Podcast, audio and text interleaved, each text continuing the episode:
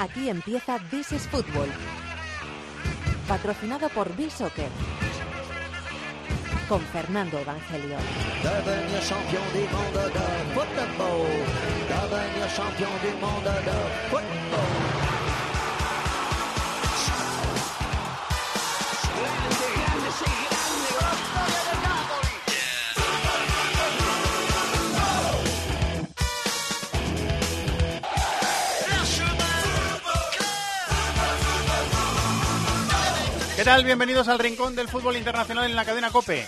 This is Fútbol capítulo número 315, justo antes de entrar en el regreso de las competiciones europeas. La semana que viene vuelve la Champions con los octavos de final, primeros partidos de ida. También vuelve la Europa League con participación de cuatro equipos españoles. Así que la semana que viene hablaremos de esos siete enfrentamientos con los españoles como protagonistas en las competiciones europeas.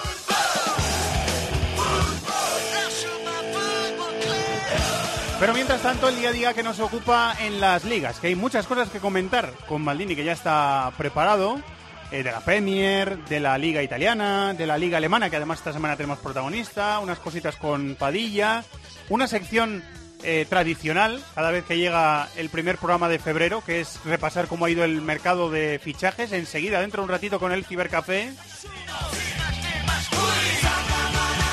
Y enseguida, como siempre, la lista de nuestros queridos amigos que estuvimos visitándoles la semana pasada de B-Soccer, nuestros amigos de Málaga, nuestros queridos patrocinadores, a los que se van a sumar a partir de la semana que viene los compañeros de Marathon Bed, así que la familia crece. Javi Rodríguez está en la técnica, Chatón en la producción, David de la Peña está aquí en el estudio. Hola David, muy buenas. Muy buenas. Aquí arranca el rincón del fútbol internacional en COPE, se llama This is Football.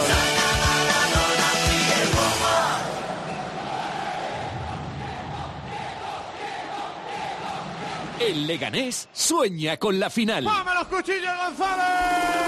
El Sevilla también. Este miércoles desde las ocho y media, semifinales de la Copa del Rey. Sevilla Leganés. ¡Gol, gol, gol, gol! Vívelo con el sonido Cope. Hola Rubén. Hola, muy buenas tardes. Tiempo de juego con Paco González, Manolo Lama y Pepe Domingo Castaño. Escucha al mejor equipo de la radio deportiva española y gana 10.000 euros.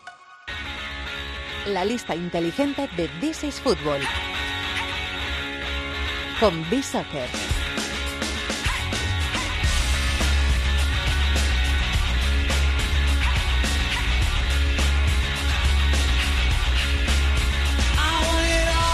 Málaga, la Costa del Sol, esa preciosa ciudad bañada por el mar, que además tiene un equipo de fútbol que está peleando por quedarse en primera división. Hasta allí fuimos el otro día y nos trataron como nos tratan siempre. Los amigos de Bisoccer siempre nos han tratado muy bien. Son pioneros porque son la primera eh, marca que ha apostado eh, por un programa de, podcast en COPE y nosotros les estaremos eternamente agradecidos. Hola, Quique Salvatierra, Málaga, muy buenas, ¿cómo estás? Muy buena, Fernando. Muchas Aquí gracias. está haciendo frío. Muchas gracias el otro. Ah, y hace frío en Málaga. Sí, sí, sí, hace frío, hace frío. El Parece otro día hacía un poquito de aquí el viento, ¿eh? ¿eh? El otro día hacía un poquito. Fuimos nosotros, sí. Tuvimos, tuvimos nosotros la culpa. Eh, ¿Cómo están los eh, mis queridos duendes de la máquina? ¿Qué tal están? Pues bien, ¿También? ahí los tenemos trabajando duro para Claro. poder sacar, como siempre, los mejores gatitos posibles. Trabajando a destajo, ¿no? Están todos ahí trabajando a destajo. Sí, sí, lo- los minions de Bishocker están ahí dando. Muy bien, pues dales, dales recuerdos, ¿eh? De nuestra Se lo parte. daré, se lo daré de tu parte. A Javi, a Manu, a la gente de, de Bisoccer, que muchas gracias por el, por el trato, que fue fantástico. Em, bueno, Quique, pues eh, vamos allá. Es una lista, no es una lista europea, porque hacemos muchas listas europeas en el programa, y es una lista que eh, a petición vuestra se ha querido salir un poquito de ese espectro, ¿no? Sí, hemos decidido cambiar un poco el, ritmo, con esto además de que eh, el gol de Escoco parece que se ha vuelto ha puesto a dar la vuelta al mundo, pues hemos dicho, vamos hasta Argentina y a ver cómo está yendo por allí la, esta Superliga nueva que han, que han inventado, que a ver si por fin se, asienta un modelo de, de competición. Y vamos a ver los mejores jugadores hasta ahora, que llevan 14 jornadas ya disputadas. Pues no se hable más, vámonos.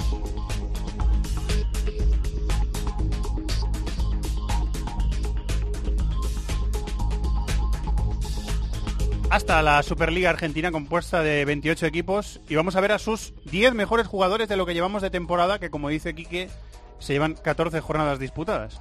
Así que compañero, cuando quieras proceder, Pues empezamos el top 10 con el más jovencito de esta lista. Se, llama, se trata de Nico González, el centrocampista de Argentinos Juniors. Argentinos Juniors, Nico González, dorsal 19, 19 añitos. Eh, estoy siendo ayudado por la tecnología, ¿eh?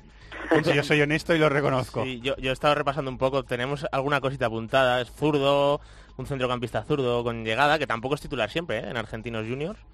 Y debo decir que esta es una de las listas que me gustan, ¿eh? porque esta sí que luego se consulta y, y te pones a mirar jugadores más concretos. Hay nombrecitos, ¿eh? Hay, Sí, sí, hay- sí. hay nombrecitos. Y imagino que también un poco a Nico le, le ha ayudado la, la marcha de Rolón, por ejemplo, que, que está aquí en, en Málaga jugando esta, esta temporada y que se vino en verano y fue uno de los, de los fichajes a priori estrella y de futuro del equipo, aunque no le estamos viendo mucho en la liga. El siguiente juega en un equipo que va tercero en la liga.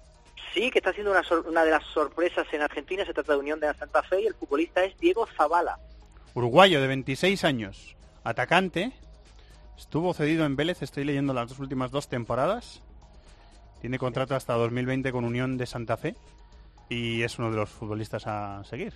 Sí, yo no le he visto jugar. Yo Y tampoco. entiendo, yo entiendo que para conocer a este jugador tienes que estar muy pendiente de la Liga Argentina fin de semana tras fin de semana. Hay compañeros eh, que les mola Sí, sí, mucho. gusta, por, claro por que ejemplo, sí. Maldini. Maldini Sí, sí. es un loco de la, de la Liga Argentina Sí. y le, le gusta mucho. Que no le gusta a Maldini. Eh, es verdad, también, es- también es cierto. Pero yo reconozco que a mí no me. Yo por tiempo. A mí, a mí siempre me ha A gustado me mucho seguirla, pero ahora he tenido, o sea, ese tiempo que invertía lo he tenido que invertir en otras cosas, pero a mí cuando he tenido un poquito más de margen siempre me Sí, ha gustado y mucho. es verdad que a Quique también, a ti también, Quique. Mm. A Sí, ti sí, también sí, te. a mí, a mí me, me atrae bastante. la- Libertadores y todo eso te gusta bastante, Sí, ¿verdad? sí, sí. Muy bien. No lo negaré. Pues alguna Eh, listita pues- de Libertadores, cuando vuelva a Libertadores, pues ya Caerá, caerá, de hecho ya ha empezado, ya están las rondas previas por ahí funcionando, y Roque Santa Cruz metiendo goles, lo típico. Qué clásico, ¿eh? Qué clásico. Bueno, ¿quién está en el número Vamos 8? Con el número 8, el primer portero de la lista, que es sorprendente que esta vez haya varios, Ardente, el portero de San Martín San Juan. es San un Martín de San mítico Juan. de, de Tigre, ¿no? Me parece. Sí, Es un jugador muy veterano, Ardente. ardente. Su entrenador es Gorosito, estoy leyendo. Ardente. Ardente, que es portero Luis Ardente, 36 años, veterano. Sí, este chico, bueno, chico, este hombre me suena a mí. Bueno, chico, chico. chico, sí. Padre de sí. familia. Tenemos el Padre de joven. familia, ya tiene. Pasaporte italiano tiene, estoy leyendo. Ardente. Bueno, pues Ardente. Es el número 8 de la lista. Eh, ¿El número 7 quién es? Pues eh, el número 7 es otro portero, se trata de Guido Herrera, el portero de Talleres, un equipo que el que no siga mucho la Liga Argentina se lo recomiendo que, que le sigan bastante, porque es joven y está jugando bastante bien. 25 añitos tiene Guido Herrera, su tercer año en Talleres de Córdoba. El año pasado jugó los 30 partidos de liga. Y en este lleva 13 jugados de 14, o sea que indiscutible. El portero de, de Río Cuarto, que parece que sé, ¿eh? ¿Has Tampoco visto? le tengo controlado. Lo te- no le tengo controlado. Em, ese es el número 7. ¿El número 6 quién es? Pues Mira, a este, ya, a este ya le conozco. A este ya le conozco. la conocemos, ¿no? Le El conozco, T sí. que probablemente, y yo particularmente espero que esté en el Mundial, se trata de Pavón, el jugador de Boca Juniors. Sí, a este, a este le he visto jugar en Libertadores, en Liga Argentina. Este, Muy este asentado ya Cristian en Boca. Pavón. Sí, sí, un jugador muy buena conducción de balón, muy dinámico, que le utilizan en las tres posiciones de medio campo, interior, media punta, en banda le hemos visto. Un jugador con Le gusta, le gusta también, San ¿eh? Paoli también Sí. parece. Lleva Sí. cinco años en Boca y tiene 22 años, ¿eh? O sea, Sí, sí. parece que es veterano, pero... Bueno, es que en Boca los que se asientan jóvenes, pues te da sensación, pero ocurre muy a menudo esto. Estuvo a Cristian punto de irse al Zenit, allí en la camada esta de argentinos que tienen allí, Sí. pero al final no salió la cosa. ¿Sabes quién está en el Zenit? Driussi, que yo le vi... Sí. Driussi Sí, de River. de River. Yo le vi en, en un torneo de estos eh, juveniles que organiza Manolo Sanchís, eh, que organiza su club, que es el Club Ford. Organiza un- una especie de mundialito oficioso juvenil y hace unos años eh, Mamana, el central, jugó Sí. y Driussi también jugó Sí, en el eran mismo, de, de esa camada de River, eran el mismo torneo. Hicieron muy buen torneo. más.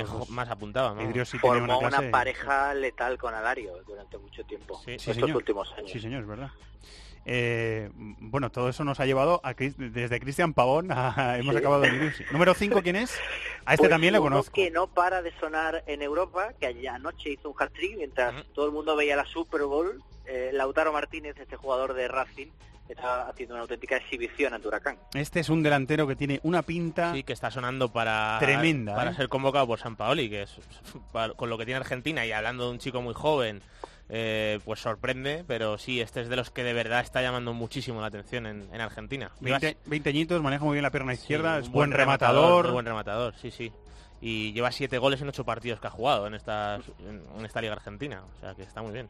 Está muy bien, sí, señor. ¿Quieres decir algo, Quique? ¿O añadir algo? No, ha sonado mucho para el Atleti últimamente eh, Sí. y de lo que hay ahora mismo en Argentina, sin duda es, lo más, es de lo más prometedores. De lo que está... Además, tiene, boca la de cabeza parece que centrada, que ya es bastante importante. Sí, eso es un avance. eso es un avance importante. ¿Quién está en el número 4? Pues en el número 4, uno de los defensas más prometedores de, de Argentina, el lateral izquierdo, Olaza, de Talleres. Este chico, estoy leyendo que es uruguayo, Uruguayo, que ¿no? estuvo en el... Con En muy, el muy buena pinta. Estuvo en el, en el filial del Celta de Vigo, estoy leyendo, cedido en 2015. Cedido por River Plate uruguayo. Sí. No, no, Sí. no, no, no lo sabía. Eh, descubrimos cosas, ¿eh? Con Sí, las sí. listas de Bisoccer. Pues tiene muy buena pinta. ¿eh?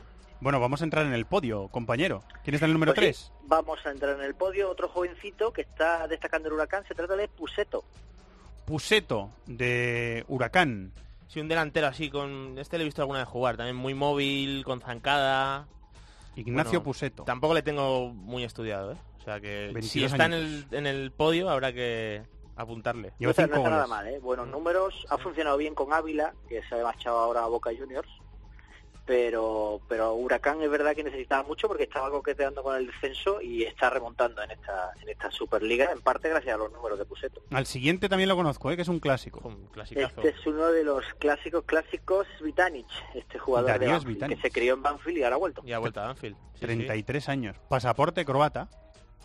Y Svitanic ha estado en el Ajax, en el Niza, en el Pachuca. eh, vino de Miami Fútbol Club. O sea, es un, este es un Sí, sí, clasicazo este es un. Y clasicazo. no para de hacer Delantero, delantero, sí señor. Mira, Svitanic te voy a decir. Svitanic, lo tengo aquí delante, lleva seis goles en ocho partidos de liga. Lleva Svitanic. Bueno, y el número uno, el mejor jugador de lo que llevamos de Liga Argentina según los duendecillos de la máquina de Bishoque. Pues eh, estaba siendo el mejor hasta que se lesionó y pese a las jornadas que se ha perdido todavía nadie ha podido superarle. Se trata de Benedetto, el delantero de Boca. Benedetto. Marcó nueve goles en las nueve primeras jornadas. Y sonaba con mucha fuerza para ir al Mundial, que bueno, ya está prácticamente llegó a, ser, llegó descartado. a ser titular, no sé, Sí, en sí. el partido contra Perú. En, día- en días importantes de verdad para, Sí, sí. para la selección argentina, ¿eh? que bueno, sí. sorprendió un poquito, pero sí, fue titular contra Perú, fue titular contra Ecuador, en ese partido que al final acaba Sí, Messi dándole la vuelta, partidos de la fase de clasificación. pero eran dos partidos decisivos para Argentina. Se lesionó y a pesar de eso es el número uno de la, Sí, sí. de la lista. Lo En todo. Argentina dicen que todavía hay pequeñas opciones de que pueda ir al Mundial, pero parece muy complicado. Bueno, veremos si Sobre puede ir todo por Mundial, ¿no? ritmo, porque igual puedes empezar a jugar, pero ir a un mundial cuando están todos Y a- con la competencia motos, que tiene ahora. Claro, claro. ¿Y no está Nacho Escoco en la lista? A pesar de sus... No, no está, no está, no Golazos. está. Me ha sorprendido a mí, de hecho la he revisado varias veces, pero se ve que, que la temporadita que está que está haciendo River, que no le va nada bien en, en Liga, está a bastantes puntos de, del líder de Boca Juniors, pues le ha afectado al delantero que ha sido protagonista el fin de semana, porque ha marcado un golazo Sí, ha maradoniano. dado la vuelta al mundo, sí. Golazo que ha dado la vuelta al mundo, sí. Eh, Nacho Escoco. Bueno, pues nos ha quedado muy muy muy tango, muy argentina, ¿eh? La, la lista es, Sí, es sí, sí, bonito. muy de bolero. Bonito, muy de bolero. Sí, señor. Ah, muy bien, Quique, pues muchas gracias, como siempre. Siempre es un placer. Ha sido un placer, encima hablar de fútbol argentino, una maravilla. Sí, señor. Gracias, compañero. Un abrazo. Que vaya bien, un abrazo.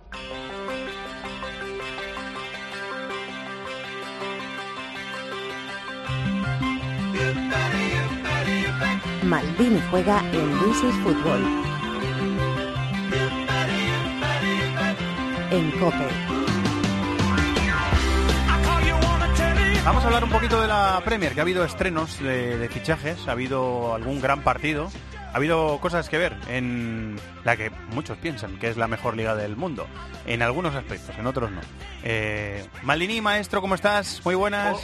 Hola, ¿qué tal? Muy buenas. Aquí estamos, ya esperando las Champions. Que vaya- ya te- siempre digo lo mismo, pero la verdad tarda muy poquito ya en llegar las Champions. A veces no reparamos en, en la- lo fugaz que es la vida del, del futbolista, que le, le hace una llamada a su representante, le dice, "Te tienes que ir a tal sitio, hace las maletas, llega, entrena una vez y se pone a jugar. Y, y marca incluso algún gol. O sea que es, ba- es bastante fugaz todo, ¿eh? Eso es así, o sea, el fútbol está lleno de esos, de esos casos, de, de mil casos, y también de cosas increíbles, como la, por ejemplo, ayer estuve haciendo el partido del Atlético de Valencia en, en el Wanda Metropolitano y Correa, que no había hecho prácticamente nada, por no decir nada, de repente cambia el partido con un disparo, o sea, hay de repente el fútbol es así, o sea, es así de caprichoso, de repente en una, en una acción individual un, par- un- un partido cambia y un jugador que no estaba haciendo nada puede pasar a ser el héroe. Eso, esa es la grandeza del fútbol. Y claro, él ha metido un golazo y ya la, la cabeza le cambia, ya coge confianza, ya en, todo lo- en todos los balones que toca se le nota, ¿verdad? De hecho, yo creo que le iban a cambiar y ya no le cambian y al final, bueno, cambia todo completamente. Ese es el fútbol, por eso nos apasiona, ¿no? Eh, en- a el- veces es indescifrable, ¿verdad? Iba a decir que en el partido del Arsenal, en el Arsenal 5 Everton 1, ah, hubo dos estrenos. A Aubameyang, que marcó, y en Quitarían, que dio otras asistencias. O sea que eh, ojalá todos los estrenos fueran así, pensará cualquier futbolista, ¿no? Hombre, sí, hombre, eh, el Quitaría ha jugado unos minutos en Sol, sí, pero bueno, digamos que fue el estreno Ah, es verdad, real. es verdad. El, bueno, est- el estreno de titular, sí. el estreno titular y en casa, digamos, con picadores, ¿no? Y Aubameyang sí debutó en el Arsenal. El Arsenal arrasó al, al Everton con, un- con un fútbol espectacular la primera parte, sobre todo, y hay muchas cosas que comentar. Primero, eh, lo bien que jugó Ramsey, que se entendió con Inquitarian, porque Inquitarian, en vez de jugar en la media punta puro por detrás de Aubameyang, se iba un poquito a veces a la, escorar un poquito a la derecha, y desde ahí aparecía Ramsey por dentro, rompiendo por dentro, entre líneas, y le dio dos pases de gol, dos goles muy parecidos. La verdad es que se entendieron muy bien Ramsey y, y. Y luego Bamellán estuvo bien, la movilidad de siempre, marcó un gran gol, aunque es verdad que parten fuera de juego, pero la definición es magnífica y yo estoy convencido que, que Aubameyang va, a funcionar en el Arsenal. Pues el Arsenal es un equipo que cuando domina, a mí me encanta este equipo cuando domina, porque ju- juega con mucha velocidad y la movilidad que tiene le va a hacer mucho daño.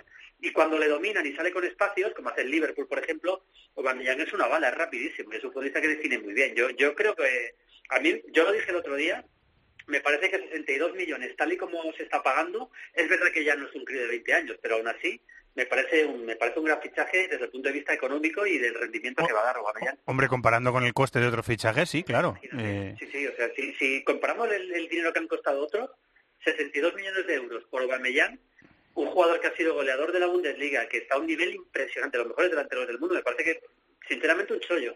eh, sí, no, y, y hay que ver eh, si lo rentabiliza pronto, que tiene pinta de que así va a ser. Mejor eh, este Arsenal con, con laterales largos y defensa de cuatro que, que, el- que el que veíamos con defensa de tres, ¿no, Julio? Sí, fíjate, vamos a ver si lo cambia a partir de ahora ya también eh, Wenger, pero yo creo que sí, Bellerín estuvo bien, llegó bastante, Monreal llegó menos, es verdad que luego se lesiona y no puede acabar el partido, pero yo creo que sí, con defensa de cuatro y con y con doble pivote que eran Shaka y Ramsey, que puede haber algunos cambios también, Ozil por delante, luego en Kitarian y Wobby, que jugó titular, que por- de- digamos que del, es de los que estás hablando de la quema de los últimos partidos y Wobby, y luego va Mellanga arriba con bueno con soluciones, con Wilshere, con la cassette que fue suplente también, y ti- tiene, tiene una muy buena plantilla para por lo menos pelear la cuarta plaza, que yo creo que lo firmaría ahora mismo cualquier hincha del Arsenal. Sí, tal y como ha estado el equipo, sí, mal el Everton, ¿verdad? Muy mal, imagen muy, muy mal, pobre. eh, muy, muy pobre. Cambió el dibujo Allardyce, metió tres centrales, jugó con King, con Williams y con Mangala, que yo creo que debutaba también en el Everton. Eh, Martino lateral izquierdo de carrilero y el equipo estuvo horrible. El equipo fue arrollado en los primeros 30 minutos y la verdad que pudo ser una goleada verdaderamente escandalosa. Luego ya en la segunda parte con el partido resuelto bajó un poquito, mejoró un poquito el Everton, pero vamos, horrible partido del Everton. Un poco lo que está haciendo la temporada del Everton. Rooney se quedó en el banquillo, Sigurdsson se quedó en el banquillo, los dos. Tosun, el delantero que ha llegado de Besiktas, tampoco fue titular y le salió muy mal todo, todo lo que hizo Allardyce.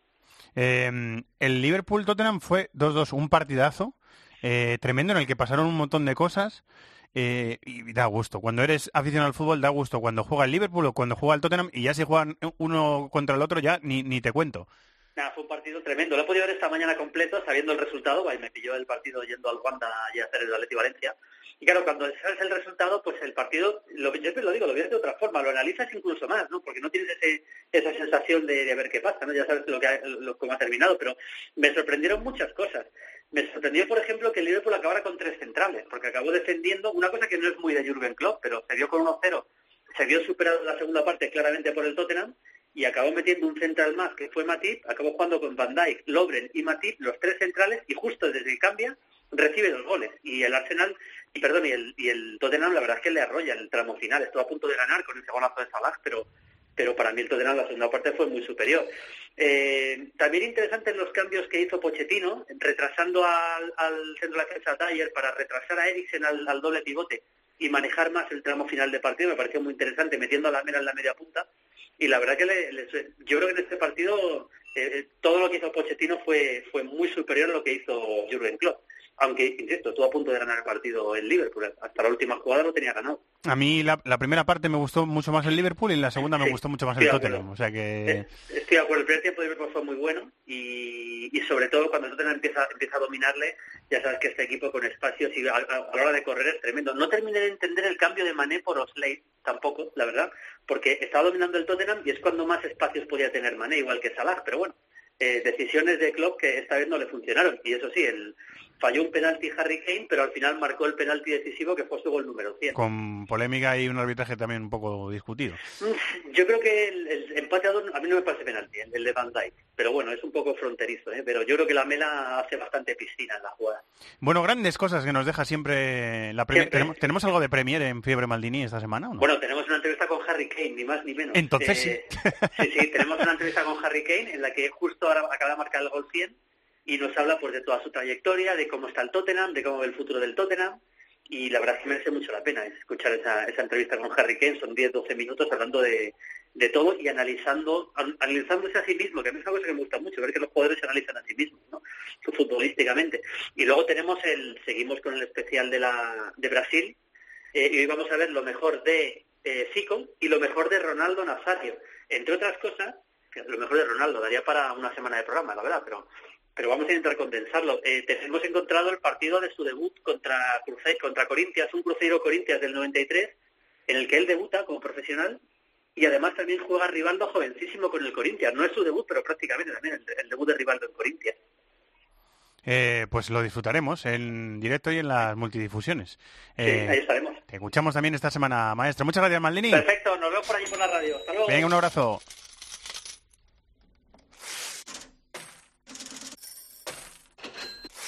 Todo el fútbol internacional cabe en This is Football.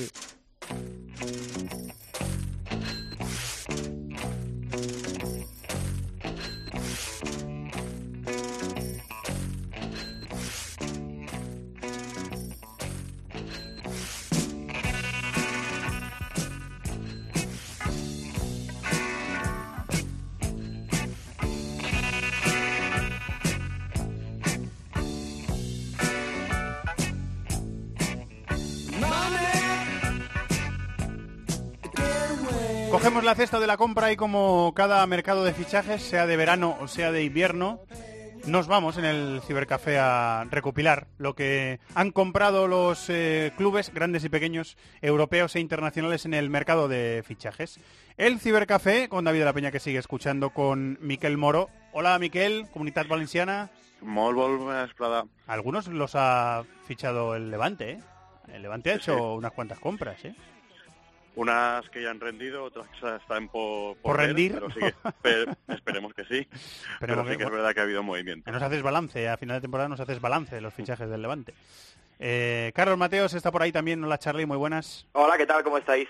Pues muy bien, aquí ya sabéis que esto nos gusta, ¿eh? Esto del mercado de fichajes nos, nos gusta. Le gusta también a, a Borja Pardo, que Borja tenía que hacer eh, profesionales, eh, que hace no ha podido estar con nosotros, pero, pero bueno, cada mercado de fichajes pues eh, damos a puntitos Sí, sí, y sí. Y más cuando está acabado, que ya lo ves todo en perspectiva. Balance, y, claro. y mola más. hacemos, ba- hacemos balance. Bueno, la Premier, la Premier, el- ese campeonato rico que hace que tengamos que separar, yo por lo menos lo he hecho, los fichajes del último día con los fichajes del resto del mercado de fichajes.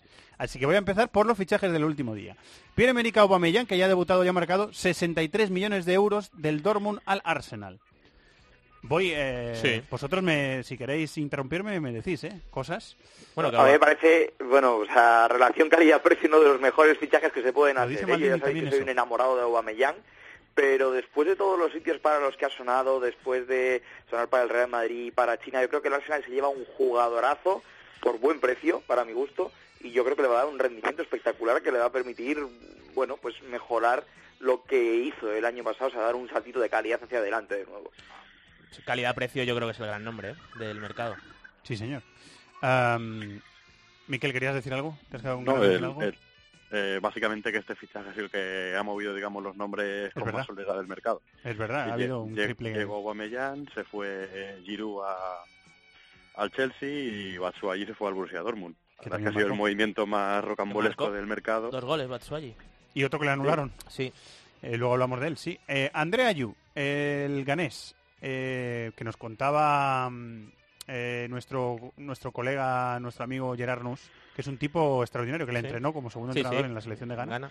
Y no- nos contaba que es un tipo extraordinario. Andrea Yu, bueno, pues del West Ham al Swansea, que es donde estaba jugando su hermano. Juega su hermano. Juega su exactamente. hermano, o sea que van- vuelven- a compartir vestuario. comparten vestuario. Los, her- los hermanos. Se reencuentran. En el Marsella estuvieron juntos, imagino. Sí, sí, Sí, estuvieron juntos. sí, sí. Y ahora vuelven a Uno, en la izquierda, uno juega a la izquierda y Sí, otro de nueve. Sí, sí.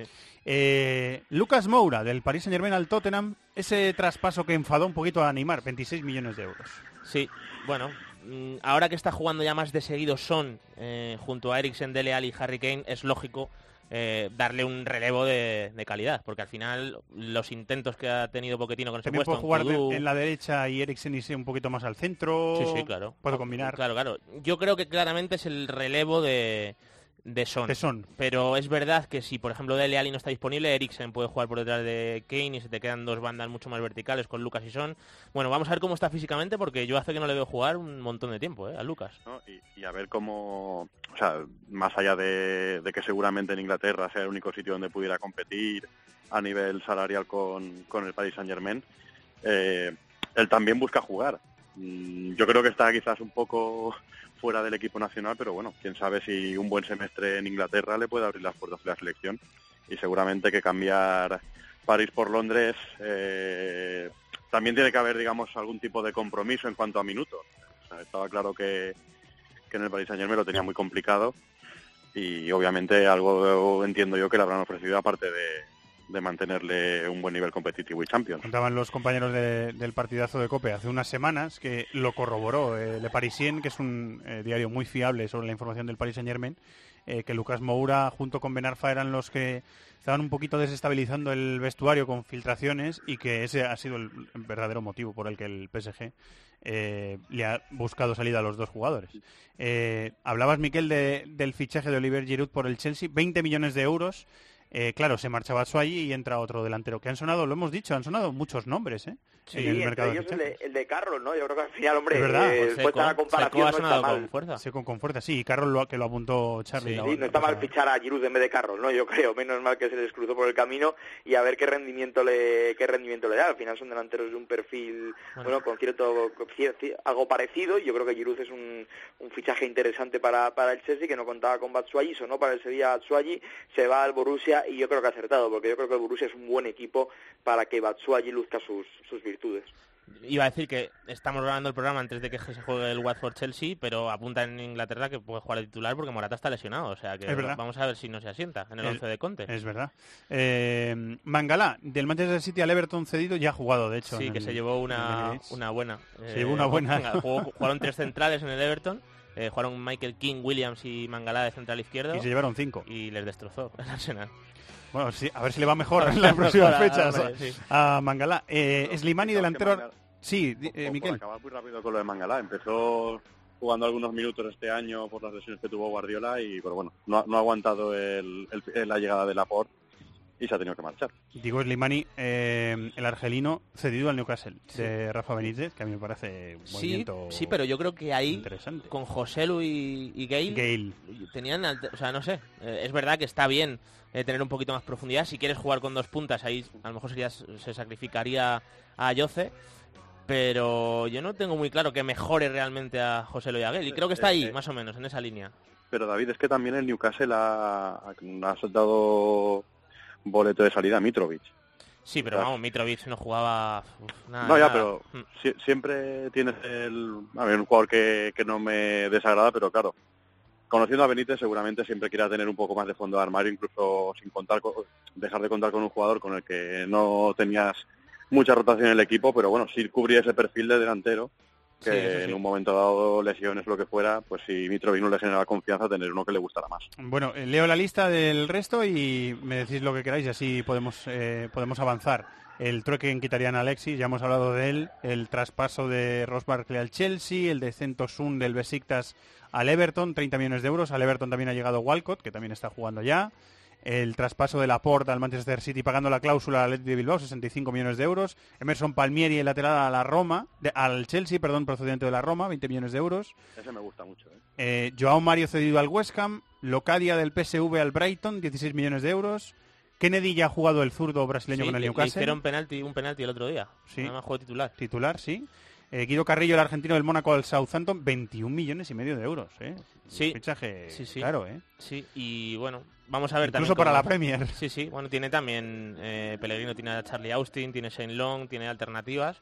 Eh, sonaba Quincy Promes, que yo creo que sí que le hubiese dado un salto de calidad al Southampton Sí, es verdad. y al final no ha llegado.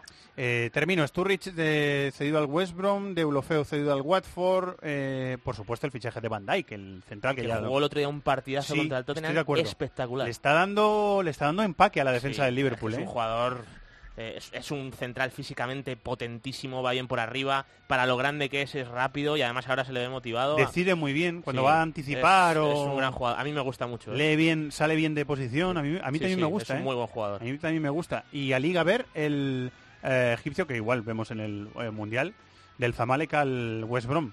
¿Tenéis algo más que decir, chicos? Bueno, la que simplemente es bu- buen nivel de fichajes para los equipos de la zona media, ¿no? Yo creo que, bueno, pues jugadores como, como Deulofeu, como Joao Mario, eh, como Locadia, yo creo que son jugadores interesantes para, para la Premier League. La Premier, bueno, pues siempre gasta dinero, más o menos, pero siempre gasta dinero. En invierno hace movimientos y yo creo que, que la mayoría de los que has dicho son, son interesantes y a tener en cuenta que pueden tener influencia en los equipos de aquí a final de temporada. ¿eh? Eh, esos son los movimientos en la, en la Premier. Eh, muy bien, pues eh, bueno, las salidas, Coutinho, Diego Costa, Coquelán, han salido, no solo han entrado, han salido. Sí, sí. También futbolistas de la Liga Española, Roque Mesa, Sandro, eh, Lázar Markovic al Anderlecht. Lázar. Markovic, macho. Sí. ¿Dónde Ese se quedó yo, yo Lázaro lo tenía apuntado ya en el, en el apartado Freaks. Yo también, O, en la Liga o- Belga, la Liga o o fuera de ¿eh? grandes ligas. Había Pero fichajes sí que es verdad que de Markovic, Medi Carcela, que era otra gran promesa que ha vuelto al estándar de Lieja. Sí, había alguno por ahí interesante. Eh, bueno, eso fue la Premier, que siempre deja muchos titulares porque se gastan mucho eh, dinero. Eh, vamos con lo siguiente que es la Bundesliga. En la Bundesliga ya habéis hablado de Miche Batshuayi, Sí. ya ha debutado con el, con el Dortmund, ya ha marcado. Sí. Y es, un- a mí también me parece un buen fichaje. Sí, ¿eh? yo creo que esta puede estar bien adecuado a lo que necesita el Dortmund. Es verdad que a lo mejor esto deja sin- con menos minutos a Jadon Sancho, que había jugado los últimos partidos, porque Schürrle, que venía jugando de delantero, pasó a la izquierda el otro día y jugó por la derecha, se mantuvo Pulisic, pero bueno, en cualquier caso yo creo que es una buena oportunidad para que Batshuayi tenga continuidad. Eh, ¿Queréis decir algo más, chicos, de Batshuayi? No, que quizás es un jugador que, digamos, fuera de lo que es terreno de juego, pues siempre da juego, ¿no? Porque se ve que es un tipo bastante focoso y a lo mejor, pues, eh, no tener esa continuidad y que se le esté siguiendo más por por según qué tweets o según qué comentarios, pues nos hace, nos puede hacer olvidar que es un delantero, a mí, vamos, me parece muy completo y como habéis dicho, eh, un complemento muy bueno para un Borussia Dortmund que necesita empezar a recortar puntos. Eh, Baba Rahman, el lateral izquierdo que estaba en el Chelsea, cedido al Schalke. Vuelve al Schalke. Vuelve al saque, correcto, que salió de allí. Hay unos cuantos casos, ¿eh? En Alemania de jugadores que han probado en la, en la Bundes- o al revés, han probado en la Bundesliga, no les ha salido bien y, y se han vuelto a sus, lugares, a sus lugares de origen. Mehmedi, a mí, este delantero que siempre me ha gustado mucho, o atacante del Leverkusen, al Wolfsburgo por 8 millones de euros. Qué bien ficha el Wolfsburgo y luego, ¿qué más le va? Sí, Luego no acaba de salir. Sí, es verdad. Eh, bueno, pues Mehmedi al Wolfsburgo. Yo tengo notado que no sé si lo hablamos en, en el otro apartado que dedicamos a, a fichajes de invierno, el de Alario, al Leverkusen. Lucas Alario. Que Sí, me pero bueno, parece, un bueno, fichaje Sí, eh, te iba a decir, digo, creo que no, sé, anterior. de- Sí, no de recuerdo verano. si... Claro. Sí, sí, de verano, de verano. Alario ya lleva un tiempo en el... ¿Y, y por qué me ha saltado a mí en últimos fichajes de invierno? No, yo- a ver, lo que ocurrió con Alario es que yo creo que le ficharon, fíjate lo que te digo, en el invierno pasado. Ah, el- y, eh, y vale, ocurrió algo, no, ahora mismo de memoria no me acuerdo, pero no pudo jugar y al final ha, ha empezado a jugar en el arranque de esta temporada. Sí, pero, pero- no estoy seguro si fue el invierno pasado, ¿eh? pero eh, la primera vuelta. La primera vuelta la ha Lucas jugado, Alario, sí. sí, sí. Eh, Ademola Lukman, este chico Sí. eh, joven del Everton, Sí, cedido al Leipzig, y ya ha marcado. Marcó gol y a mí me gusta, ¿eh? es un jugador muy rapidito, un extremo por las dos bandas o segundo punta, está bien, ¿eh? Lukman ha jugado con categorías inferiores de la selección Yo no, yo no sé inglesa. si jugó el No último si Mundial campeón del Sub-20. mundo. El último Mundial Suena que Sub-20 sí. yo creo que lo jugó. Suena que sí, que es Lukman. campeón del mundo, Sí, Lukman, sí. sí. Eh, Rhys Oxford, lo tengo apuntado del West Ham al Borussia Mönchengladbach, cedido también. Sí, que también ha habido un rollo raro con Oxford, porque también ha estado al principio en la primera vuelta y no ha jugado mucho y hubo un problema con el pase. Hay alguna historia rara con Oxford. Este me gusta mucho, chicos. Sergio Gómez, el chico del Barça, Sí. ese chico que juega en banda, pero que a mí me parece más un mediapunta, tiene una calidad calidad tremenda Sergio Gómez.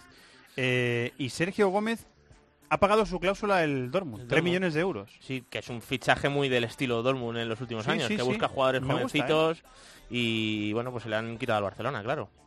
Chicos, ¿decís algo de Sí, Sergio no, Gómez? bueno, sí que, el- que la política del Dortmund esa es buena y a mí me gusta y le, le da buen buen rendimiento. Más allá de eso, eh, hablabas antes de Wolfsburgo, esto lo tenía en apartado de otras cosas, ¿no? Pero me parece importante reseñarlo ya que hablabais del equipo. Eh, se ha retirado Grafite, que es ese delantero brasileño ¡Hombre! que hacía pareja con Seco. Sí, campeón, campeón con el Wolfsburgo, campeón de campeón de liga. la, de la Bundesliga. Sí, y luego otro fichaje que no es de este mercado, que es de este mercado de invierno, pero que no va a jugar en el equipo que le ha fichado este este mercado, es lo de Goretzka, lo de Leon Goretzka al, al Bayern de Múnich, que yo creo que también es uno de los grandes fichajes de la, de la Bundesliga, Sí, el Bayern fichando a los que destacan Sí. en otros equipos. Yo tengo dos nombrecitos de Bundesliga. Adelante. Milot Rasica, que no sé si recordáis que hab- hablamos de él. No lo tenía apuntado yo. Pues lo tenemos, o sea, hablamos de él, jugaba en el Vitesse, este chico que es de Sí. Kosovo, que es un Sí. extremo que a mí me gusta bastante, pues la- ha pagado el Werder Bremen casi 10 millones de euros por Bueno, él. Se lo ha llevado. Y luego, eh, que no sé si lo hemos dicho, ya ha jugado tres partidos, Nigel de Jong está en el Sí. Mainz 05. Sí, sí, lo tengo apuntado. Ha llegado libre, sí. Sí. De Akanji del Basilea, este central que tiene muy buena Sí, pinta muy con bien. Suiza, hemos hablado. El otro día salió un ratito al final, porque empe- jugó Stoger con tres centrales y le metieron un ratito al final, pero de momento no está siendo titular. 22 y medio, ¿eh? 22 millones Sí, y sí, medio. es un pago, pasta. han apostado por él, sí, sí. Eh, Marco Piazza, ya hemos dicho que el, al Schalke cedido, creo Sí, que lo hemos de la comentado Juve, también. sí, Perdona, Miquel. Sí, no, que, que fijaos que seguramente el Dortmund o no se vea capacitado para entrar en esta vorágine que llevamos en los últimos meses de fichajes y es lo que habéis comentado, Sergi Gómez, 3 millones, eh, el central chico este del Basilea que también había destacado, quizás eh, por, por algo más, pero que seguramente en unos meses valdría bastante más. Y bueno, es otra forma de competir viendo eh, que también se maneja muy bien en los despachos el, el Bayern de Múnich eh, fichando jugadores de primerísimo nivel eh, a coste cero, pues bueno, también tener que apostar por jóvenes promesas y acabar de curtirlas en el primer equipo. El Bayern se ha llevado a Sandro Wagner, que ya ha sido Sí. titular. Lo de Alario fue este verano, ¿eh? que lo acabo de consultar. Sí, sí. Sí, es que me, Pero- me- me- me sonaba a mí que había sido este verano. Pues, pues menos mal porque yo he empezado a mirar fichajes de invierno y me lo han colado como fichajes de invierno. ahí te lo han, quedado- te lo han- te lo han me has metido ahí. ¿eh? Eh, regresos insignes. Eh, Stoker y Fabián Frey vuelven al Basilea. No les ha salido muy bien. Bueno, les ha salido mm, peor de lo que yo creo que esperaban. Su aventura alemana. Andrés Ramallo, casi lo mismo. Al Salzburgo vuelve.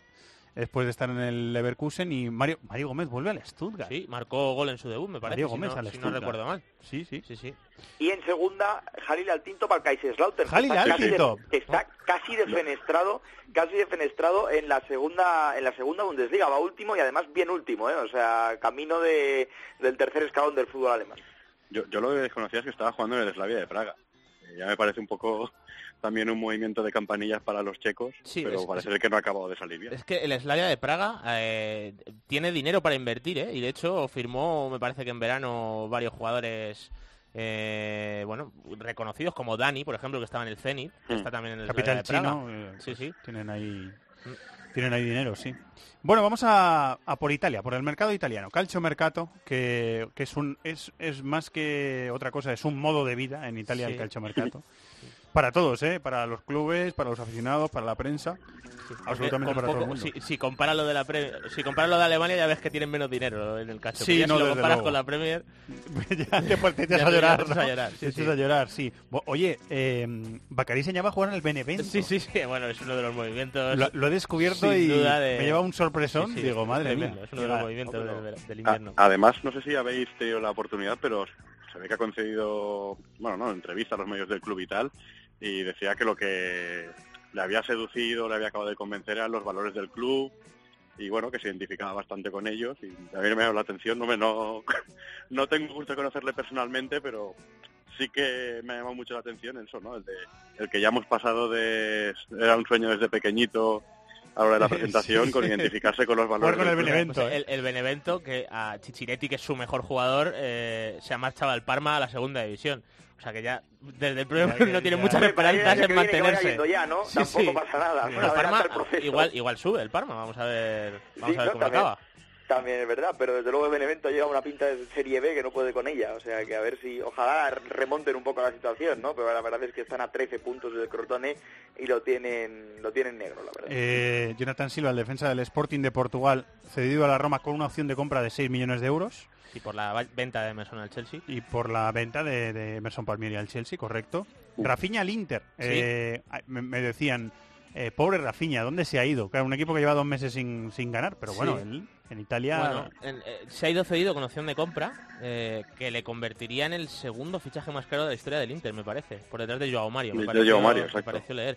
Y bueno, de momento no ha sido titular, el primer día jugó los minutos de la basura y el otro día salió un ratito contra el Crotone, primero por Candreva, luego jugó un poquito más centrado eh, cuando entró Caramó y se marchó Brozovic, pero bueno, todavía le tiene que integrar Spalletti en las alineaciones. 35 millones la opción de compra, me dice Chato. Sí, 35 sí, sí. millones. Mm. Oye, Sandro, el mediocentro que estaba en el Tottenham y que ahora estaba jugando en el Antalyaspor, va a jugar en el Benevento también, cedido. Igual que Jurisic de la Sampdoria, que también va a jugar cedido en el, el Benevento, es el rey del mercado. de Los valores. de, tirado, de valores perdidos al río. Han tirado la casa por la De ventana, hecho, ¿eh? de perdidos al río. El Benevento, sí. Sí. Esas cosas curiosas que descubrimos cuando buceamos en el mercado de fichajes. Eh, Lisandro López, el, el central del. Benfica, el argentino, al Inter, cedido también. Inter. Sí, que yo creo que está bien, porque cuando fallaban o Miranda o Skriniar, tenía que jugar Ranocchia y el nivel bajaba. Ha cambiado de equipo Martín Cáceres, que estaba en el Elas. Sí. Se me ha olvidado apuntar el... A la Lazio. A la ¿sabes? Lazio, sí, gracias. Eh, libre, llega libre. Eh, Zinedine Machach, este eh, futbolista con calidad, el marroquí al Nápoles, tengo apuntado. Eh, cedido Jakupovic a la Juve. Y tengo apuntadas las salidas también. Héctor Moreno, Carlos Sánchez, Pacini, Miguel, Pacini, Pacini. Eh, Tú dime si una casina ha ido su vida mejor eh, viniendo aquí a vivir a Valencia. Y ya encima héroe el primer día. Pacini en, en Valencia, ojo, ¿eh? Ojo ahí. Pacini Sí, en sí. Valencia, ojo, que puede marcar muchos goles. Mm. Eh, Nagatomo al Galatasaray, Maximovic al Spartak, Gabigol vuelve, bueno, sí, vuelve al Al Santos. Santos, sí. A Santos. Umar Sadik, aquel eh, niño de la, Roma, Roma. ese delantero que tenía buena pinta, al NAC de Breda. Sí. Umar Sadik me ha Sí, apuntado, sí, sí. se ha marchado. Y bueno, luego eh, el movimiento yo creo que más ha llamado la atención es que el Mónaco, no sé si lo diremos en Francia, ha pagado 25 millones de euros por Pietro Pellegri, que es un Sí. chico de 16 años Iba a ir ahí. del Genoa. Hmm. El, el que marcó en la despedida de Totti, ¿verdad? efectivamente, pero que no era indiscutible en el Genoa. De hecho, mira, voy a, voy a consultar eh, los datos porque no, no era un jugador asentadísimo en la Serie A. Fíjate, bueno, decirte, eh, debutó la temporada pasada y ha jugado cuatro partidos como titular y ha metido tres goles en Serie A y han pagado 25 millones por él. Sí, bueno, eh, vamos a ver si los vale o no. Es un chico muy joven y vamos a ver si... 16 si años vale, ¿no? tiene. Desde, quizás desde Borini no habíamos escuchado otra cosa igual. Fabio Borini. ¿eh? ¿Algo más, Añado- eh, Charlie? a- sí, no, añado un par, lo de Jaquerini y Alquio Verona, Sí. y luego dos fichajes del Sassuolo, el de Kuma Babacar y sobre todo el de, el de Mauricio Lemos, ¿no? Porque Mauricio Lemos era un jugador que llegó a sonar, ya sabemos que esto de llegar a sonar no quiere decir que luego esté cerca del equipo, ¿no? Pero llegó a sonar para el Barcelona, un jugador que en Las Palmas yo creo que ha, ha dado buen rendimiento eh, durante un tiempo y vamos a ver qué tal se le da, Pues se le da Sassuolo. los dos titulares el fin de semana y 7-0 les metió la Juve. Así el recibimiento Toma, pam, de- pam. de los dos, sí. Y ya está. Eh, bueno, recta final. Estamos eh, terminando el repaso. Eh, el resto, he metido unos cuantos de Francia, he metido Turquía, he metido Estados Unidos también. Y luego ya nos metemos, para terminar, porque estamos terminando ya, con los frikis, esos, esos que nos, nos van a hacer deleitarnos y seguro que a los, a los oyentes también. Aparte de Pietro Pellegri, Mathieu de Vichy llega del Arsenal al Saint-Étienne, libre. Va a jugar, porque es que en el Arsenal no jugaba... No sé si metió gol el otro día, no lo he visto, ¿eh? pero no sé si metió gol el otro día o participó en algún gol. Pues vamos contra- a verlo, porque- Con Subotic. Sí, sí marcó. En el Amiens 0, San Etienne 2, marcó gol. Eh, de Vichy sí, marcó gol. Bueno, pues está bien. Miquel, ¿estabas diciendo algo por ahí debajo? No, decía yo que, que llega con Subotic, el central del, del Borussia Dortmund, Ah, es que verdad, sí. por allá. Es verdad, sí, sí, sí. Sí. Vaya a pareja de defensas. Eh, Diafra sacó del West Ham este atacante que hemos visto, atacante francés, al Rennes, por 10 millones de euros. Sí, sí, es una inversión Una operación importante para un equipo como el Rennes. Para, sí, para una, para una liga como la francesa. Ya hemos hablado de la Sana Diarra, eh, que ha llegado al PSG en una posición que decíamos que le hace falta. al Sí, jugó el otro día y nada más entrar la de marcó un golazo lo Celso, de- de- dejó de ser Lo, lo liberaron centro, y, lo liberaron y marcó y un se golazo, liberó. que lo busque la gente si no lo ha visto, el golazo de lo Celso de este fin de semana. Sí, sí, un golazo, sí, señor.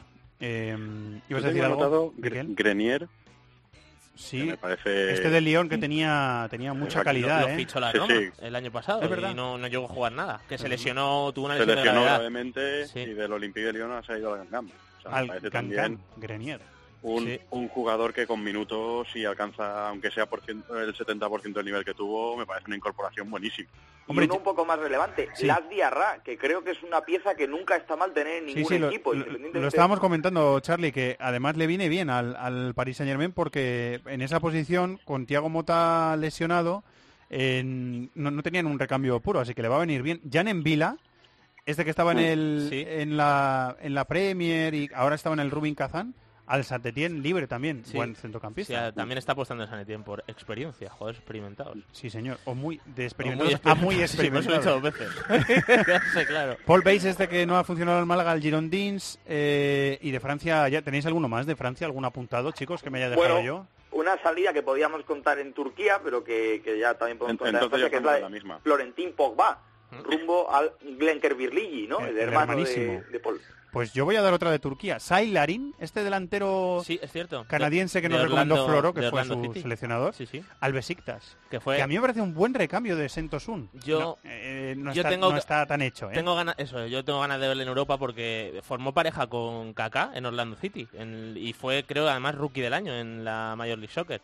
Pero a mí me da la sensación de que va a sufrir en Europa, vamos a verlo. Igual me equivoco. Todavía no- no Pero, por está ejemplo, no lo hemos dicho en Inglaterra, pero Harrison, este chico con el que hemos hablado muchas veces eh, con Ariel Juda, de New York City, ese extremo que también tenía muy buena pinta, ha regresado al Manchester City. El City le ha cedido al Middlesbrough, a la segunda inglesa. Ah. Así que vamos a ver, eh, porque yo creo que el salto entre la MLS y Europa es grande, a ver cómo funciona. Tengo apuntados unos cuantos de la MLS, Uriol Rosell, que estuvo en el fútbol portugués a Orlando, Taider al Montreal Impact, Ezequiel Barco al Atlanta. Que este sí, sí es, este es el chico independiente que Sí, que Ariel habla también nos hablaba maravillas y al final, en esa apuesta que está haciendo el equipo del Tata Martino, que es Atlanta United, por ejemplo, fichó a Miguel Almirón, a un paraguayo que es de muy buen nivel, está fichando este perfil y están llegando también jugadores jóvenes a la MLS con proyección. Sacha Cliestan a Orlando, internacional con Estados Unidos. Reto Ziegler, que es un clásico a Dallas.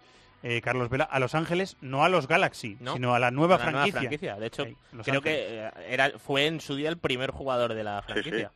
O sea, lo, lo anuncia- lo anunciaron casi al empezar la liga, que fue una cosa un poco rara, pero sí que es verdad que hay ganas de ver cómo se, se adecua a, a la nueva franquicia. ¿Terminamos con los Y- frikis, chicos? O- Pues- Toronto pues yo por, también, ¿eh? por uno, uno muy rápido de la MLS, que no sé si, lo- si se ha comentado alguna vez, es, no sé contarlo como fichaje, eh, la elección en draft de- del hijo de José Mari Vaquero. John Vaquero Ah, sí. ha, jugado ya con Chicago, con Chicago Fire. Sí, Lo he el leído equipo en de Bélico. Paunovic. Sí. Sí, es sí. friki, ¿eh? Lo O apunto sea, también. Sí, sí. Bueno, pues vas a ver lo que viene ahora. verá. Samuel Eto'o va a jugar en el Konyaspor. Sí. Lo he apuntado. Y apareció en el aeropuerto vestido de militar. Ah, sí. Sí, sí, sí. Hay una foto, búscate la foto. sí, Eso, sí. eso no lo sabía yo, pero la buscaré. He apuntado que Fran Sandaza, ex delantero del Glasgow Rangers y del Lugo, eh, va a jugar en el Qingdao Guangzhou. ¿Lo he dicho bien, eh, Charlie? Perfecto, lo has dicho impecablemente Eh, bien. Yo no lo hubiera dicho mejor. ¿eh? Un, Eh, un abrazo a Fran, a Fran San- Sandaza, que ha jugado en un equipo no muy lejos de donde estoy ahora mismo, ¿eh? en el Puzol. En el Puzol. Mm. Eh, la cantera valenciana, el Puzol.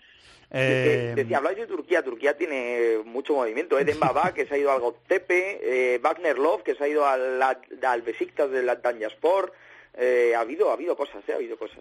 tengo apuntado a Tim Cahill, el australiano, en el que va a También jugar en el Millwall a, a Inglaterra. de segunda división. Y tengo Donde apuntado que... empezó como profesional, es que Sí. la historia es bonita. ¿eh? Ah, empezó en el, Sí, sí. el Millwall, no lo sabía. Sí, sí. No lo De sabía. hecho, es uno de los motivos que yo he leído que por eso ha querido. Vi- eh, visité cuando cuando fuimos a hacer el tour futbolero por, por Londres, visité el estadio del Millwall y, y me cayeron genial.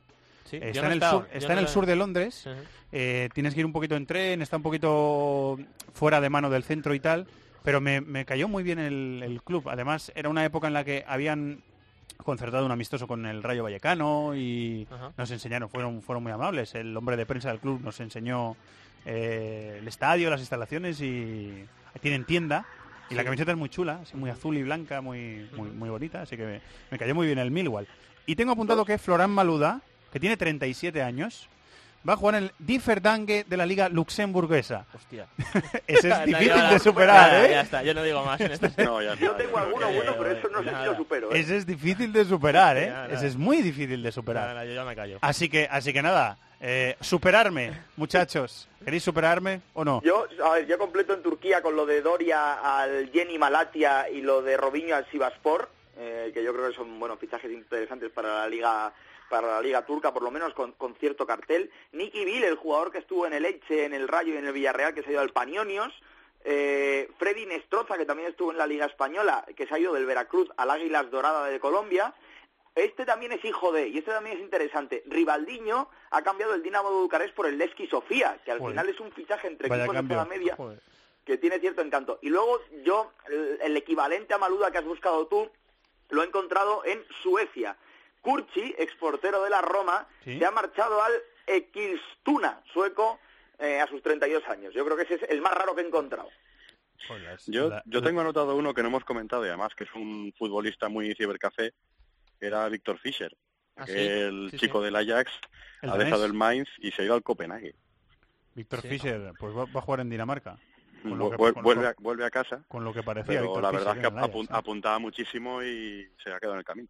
Sí, yo recuerdo, vamos, eh, después de Eriksen parecía la gran, la gran perla. Sí, sí, es que ha sido un Ajax. jugador cibercafé 100%. Bueno, Sí. por rival del Atleti en la Europa League, como me apunta Chato. Sí. Tan rápido, tan al cruce Atleti, como Augu- Van Dijk. Augusto Fernández que se marcha a jugar a la segunda China, a Beijing Rene, al equipo de Luis García Plaza. De Luis García Plaza. ¿Cuánto dinero, eh, muchachos? Ya ves. ¿Cu- ¿Cuánto Sí, dinero? sí. ¿Cuántos traspasos?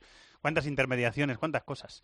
Eh, muy bien, pues siempre es un placer hablar de mercado de fichajes cada vez que toca eh, en nuestro cibercafé de mercado. Muchas gracias, Miquel. Un abrazo muy Un abrazo grande. para todos. Gracias, Charlie. Muchas gracias a vosotros. Un abrazo. Estás escuchando This is Football en Cope.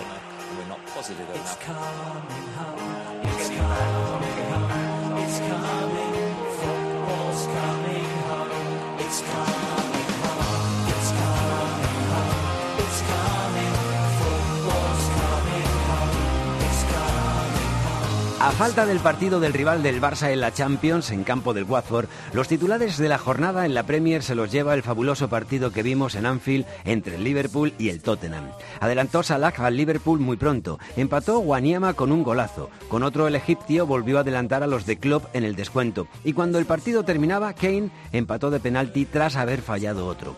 2-2 y espectáculo, como suele pasar cuando juega el Liverpool.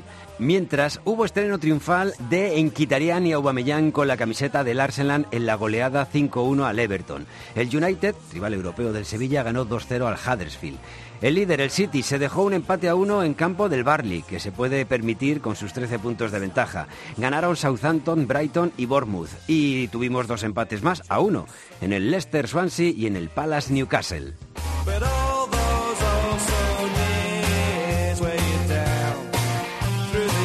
Vamos hasta Manchester, que si está nevando en Madrid, no me quiero ni imaginar el tiempo que debe estar haciendo en Manchester. Dani Gil, compañero, muy buenas.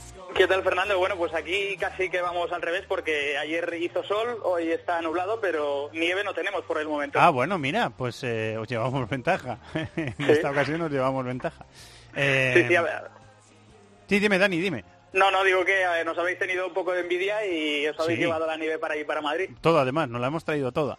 Eh, bueno, compañero, vamos a eh, detallar un par de, de cosas que han pasado en la, en la jornada. Ya hemos hablado con, con Maldini del Liverpool-Tottenham, del debut de Aubameyang y de Enquitarian en, en la Premier con el, con el Arsenal. Bueno, Enquitarian como titular, en realidad.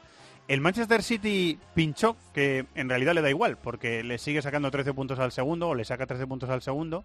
Eh, pero me ha llamado la atención leer eh, que les daba a Guardiola, que suele ser bastante estricto, bastante riguroso, les daba tres días de descanso a los chicos para que se relajen un poquito, ¿no?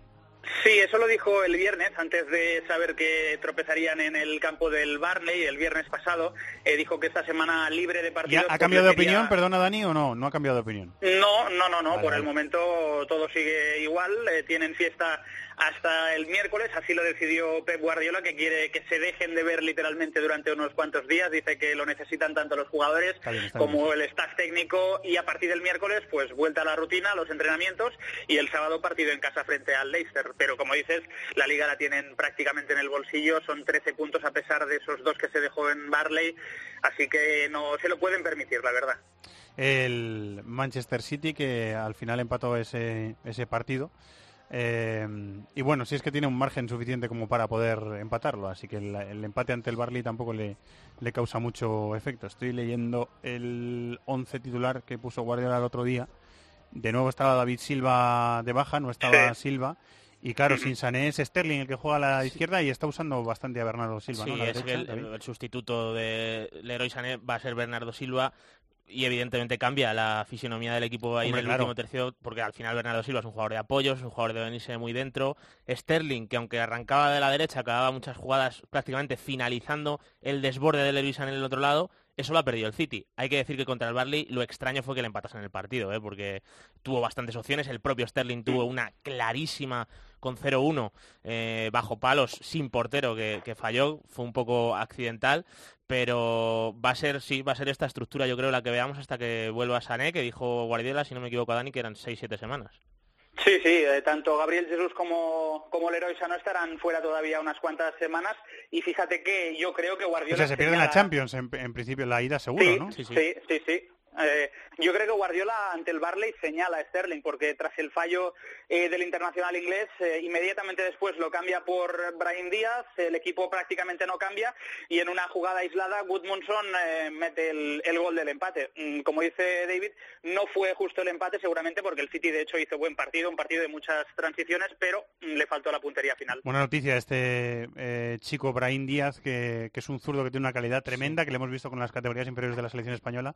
Buena noticia que le vaya dando eh, bola a Guardiola eh, y que le veamos minutos en el primer equipo porque es un chico con mucha calidad y además Lo que pasa es que están jugando muy poquito y el año pasado eh, jugaban sobre todo en el filial. Esta temporada Pep Guardiola quiere que entrenen y que vayan convocados siempre con el primer equipo y tienen muy pocas oportunidad- eh, oportunidades, tanto Brian Díaz como Phil Foden. Como Foden, sí. Y entonces, claro, están en un momento en el que necesitan tener minutos y en el Sí. primer equipo del City lo tienen complicado. Yo creo que lo mejor sería seguramente que buscaran una cesión. Tienes razón, pero yo creo que, les- eh, que le está viniendo... Eh, tienes razón, ¿eh? Ne- necesita también jugar para evolucionar y tal, pero yo creo que lo está viniendo muy bien. ¿eh? Bueno, La mano de Guardiola...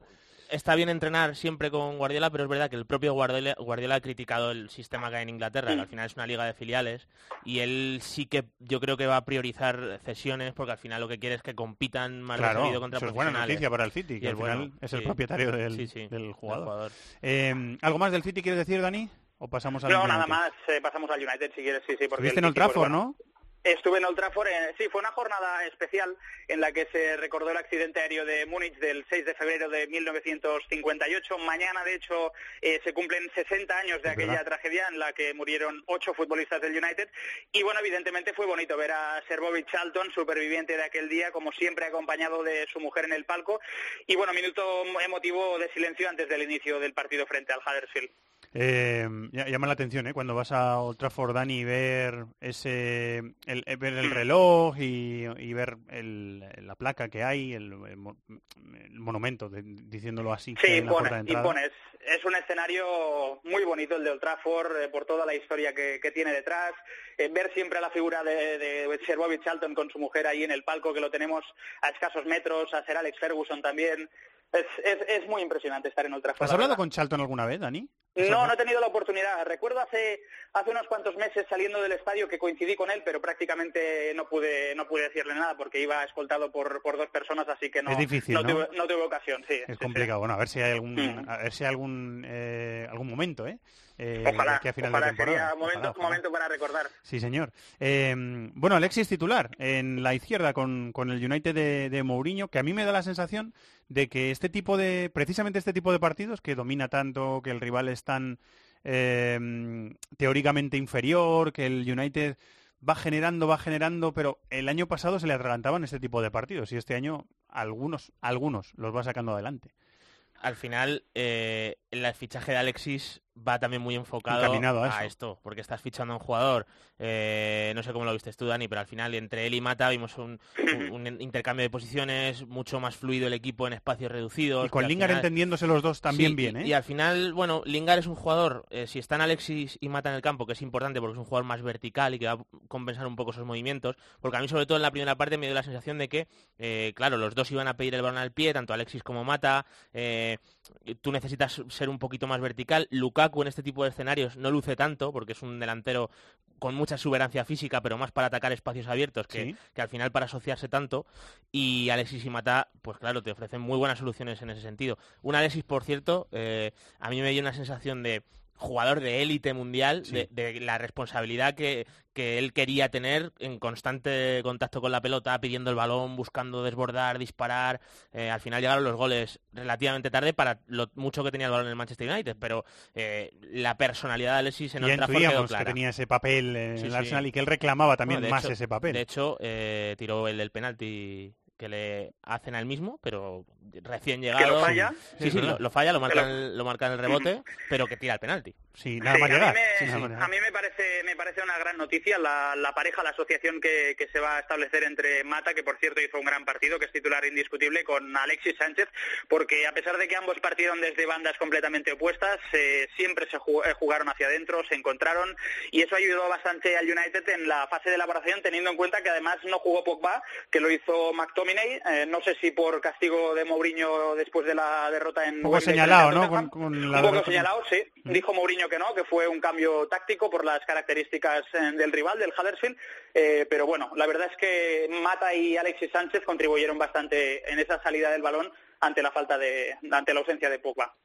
Que, no, hombre, que un cambio táctico, metes a McTominay por Pogba, pues oye, vamos, Sí, sí, vamos yo a ver, también. o sea, además es que Yo- yo justo, también lo creo. claro, en el último partido además eh, le señala, entre comillas, que no, al final estas cosas nunca se saben, pero le quita con el marcador Elia en contra, a claro, ¿no? Lo y a quitas, al jugador franquicia, ahora competió con Alexis, ¿no? Pero ahora mismo Pogba es el jugador franquicia del proyecto de Mourinho en Manchester, Eh, ¿no? porque, porque Herrera, Dani, que ha desaparecido, está lesionado, ¿no? Ander Bueno, eh, no, entra, no entra en la convocatoria, tampoco dio eh, demasiados detalles Mourinho después del partido. Eh, Ander Herrera acaba contrato este verano, recordemos lo que ya puede negociar con cualquier equipo y la verdad es que sorprende mucho cómo ha desaparecido por completo del equipo porque la temporada pasada fue el mejor futbolista de la temporada y en cambio esta temporada con con, eh, con eh, ya te lo diré, Con con Matic, con Pogba y tal, esta, esta es que está teniendo muy poco muy poco protagonismo en el equipo. Eh, yo estuve buscando mm, Motivos. motivos y ningún Y no medio lo inglés yo eh, habló de lesión ni de baja. Y, Pero no es la primera vez que y pasa, ¿eh? Y Dani con lo que dice está es posible que esté dando una clave. Y es más, a mí me sorprende muchísimo. eh, para mí el mejor partido del Manchester United esta temporada probablemente es el que juegan en Goodison Park, que juegan Matic, Ander Herrera y Pogba. Y me sorprende muchísimo que no le diera a Mourinho continuidad a ese centro del campo. Porque es un medio campo equilibrado, es un medio campo eh, que tiene trabajo en la recuperación, que te puede sumar con pelota en campo rival, porque tanto Ander Herrera como Pogba son jugadores que ahí se pueden asociar. Eh, le da equilibrio al equipo y me sorprende muchísimo que no le esté dando continuidad, porque es Sí. que se ve que el equipo En funciona. la con creación, yo creo que cuando está Herrera normalmente se nota. Y además es se que nota. eh, generalmente cuando juega Herrera en el interior derecho, juega Mata en ese lado y el equipo ahí asienta la, y asienta la pelota arriba. Se y encima juntan, tiene sí. esa Valencia de lateral que le da profundidad en ese lado. O sea, me sorprende mucho que no le dé continuidad a eso. Y más ahora, eh, cuando tienes a Alexis, que al final Alexis yendo hacia adentro con Mata y con Ander Herrera, puedes hacer eh, que el equipo de verdad gane muchísimo en tu ataque posicional, una de las cosas que ha fallado esta temporada. ¿Algo más te queda por decir, Dani? Nada, bueno, eh, hablabas ahora de, de los laterales de Valencia y de Luke Shaw. Valencia que está haciendo otra vez una gran temporada. El otro día ante el Huddersfield no estuvo del todo bien, sobre todo en la primera parte bastante impreciso. Y en cambio Luke Shaw, que parecía ya eh, defenestrado por, por Mourinho, en cambio está recuperando sensaciones y está haciendo una buena temporada. Muy bien, la semana que viene más, que sigue la competición en Inglaterra. Gracias, Dani. Un abrazo, hasta luego.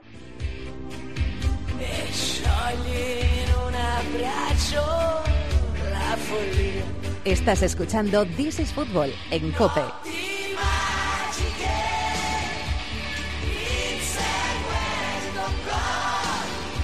Seguimos confiando en la única gran liga que parece no tener dueño a día de hoy. Continúa la pugna por el primer puesto entre el Nápoles y su sueño de volver a ganar el título y la Juve, absoluto dominador del campeonato en los últimos años. El Nápoles se deshizo del colista, el Benevento, ganándole por 0-2 con una asistencia de Callejón. Y la Juve le endosó al Sassuolo su mayor goleada de lo que llevamos de campaña.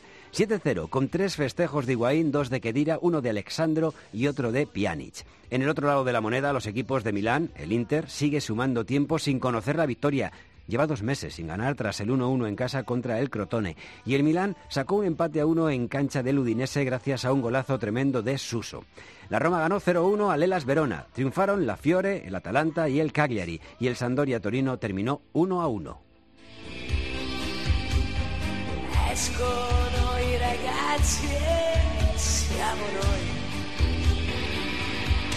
¿Qué dices, David? Que no son eh, buenos tiempos para la lírica en Milán, ¿no?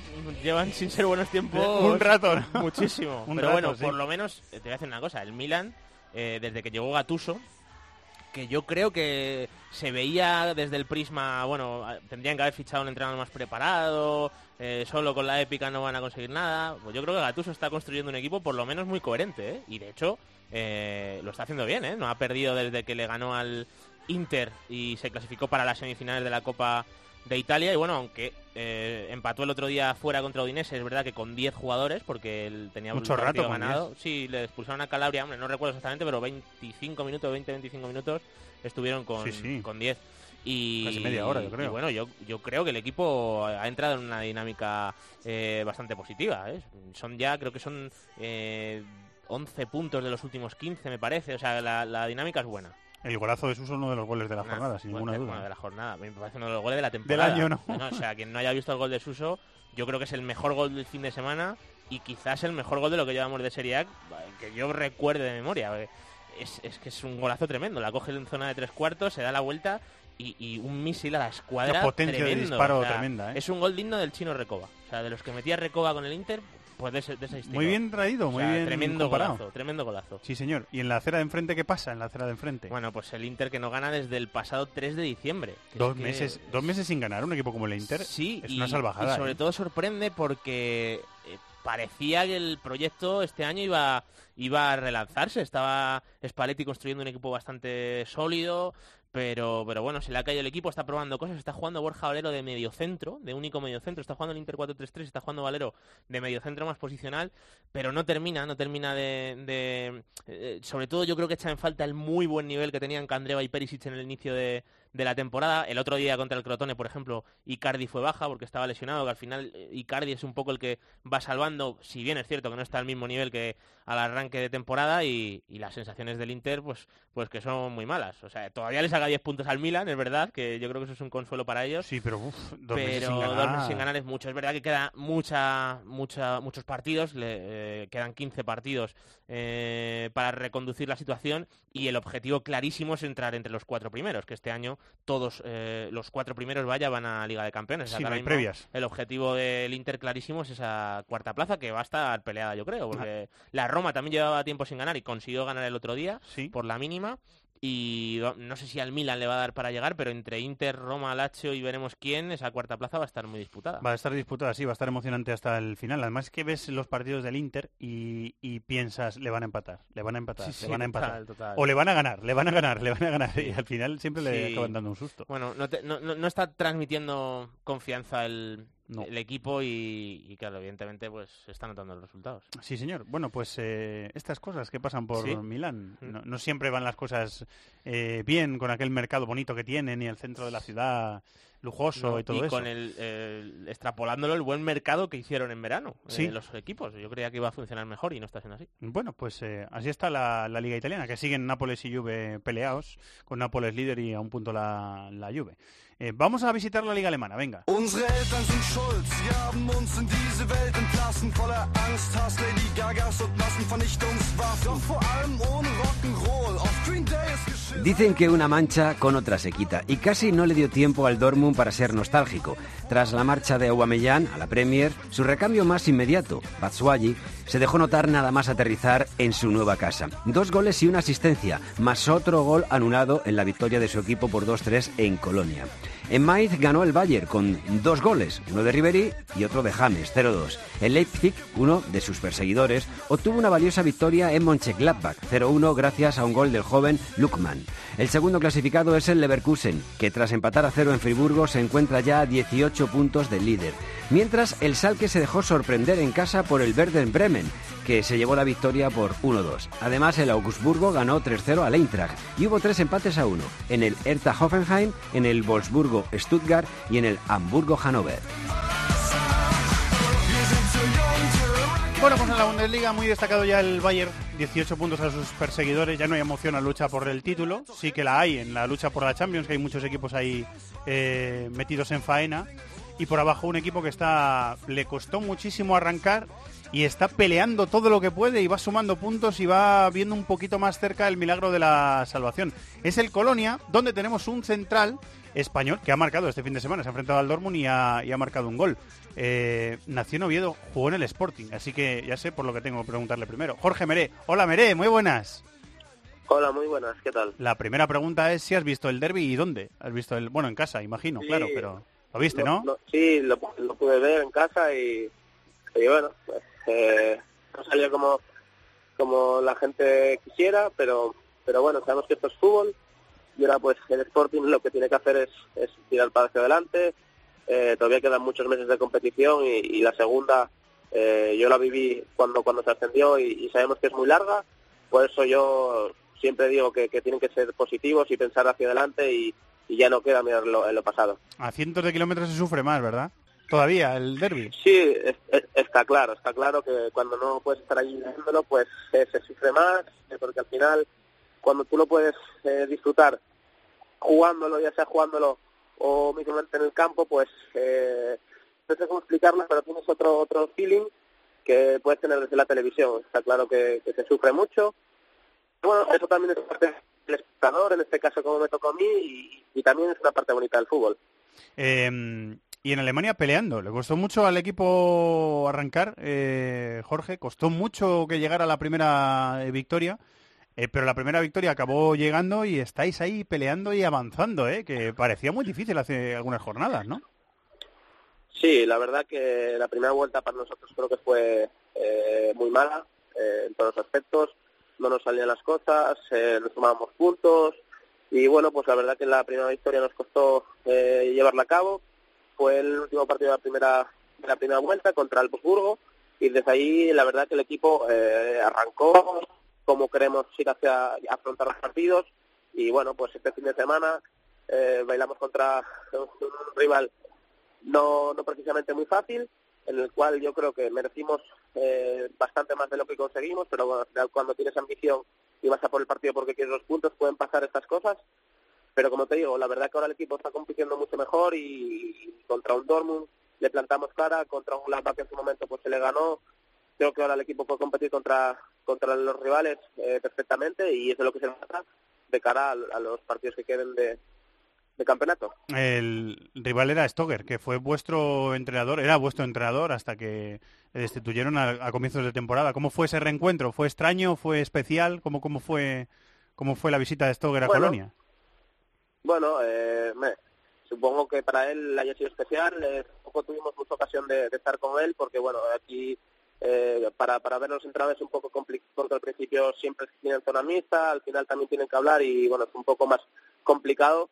Pero, pero está claro que, seguramente para él, después de tantos años aquí en, en Colonia, fue muy especial y para la, para la gente de- del Colonia, en cuanto a espectadores hablo, y compañeros que estuvieron más tiempo con, con Peter, pues seguramente también. Eh, en ese sentido, pues eh, le tocó eh, ganar el partido y bueno, también felicitarle. ¿Y qué ha pasado? ¿Qué ha mejorado después de su marcha y que ahora el equipo ha podido reaccionar? ¿Qué, qué- qué estáis haciendo diferente con Ruzenbeck? ¿O ¿Qué, qué ha cambiado? Bueno, yo creo, ya, ya lo dije, yo creo que sobre todo ahora lo, lo que lo que tenemos muy claro es que si dejamos la portería con, con cero goles o con un gol, siempre vamos a estar metidos en el partido y que podamos ganarlo. Creo que ese es el principal eh, motivo por el que nosotros ahora estamos compitiendo en otros partidos y creo que se basa sobre todo, como te digo, en lo defensivo. Si al final, como, como en todo, si tú consigues dejar la portería cero, siempre sumas.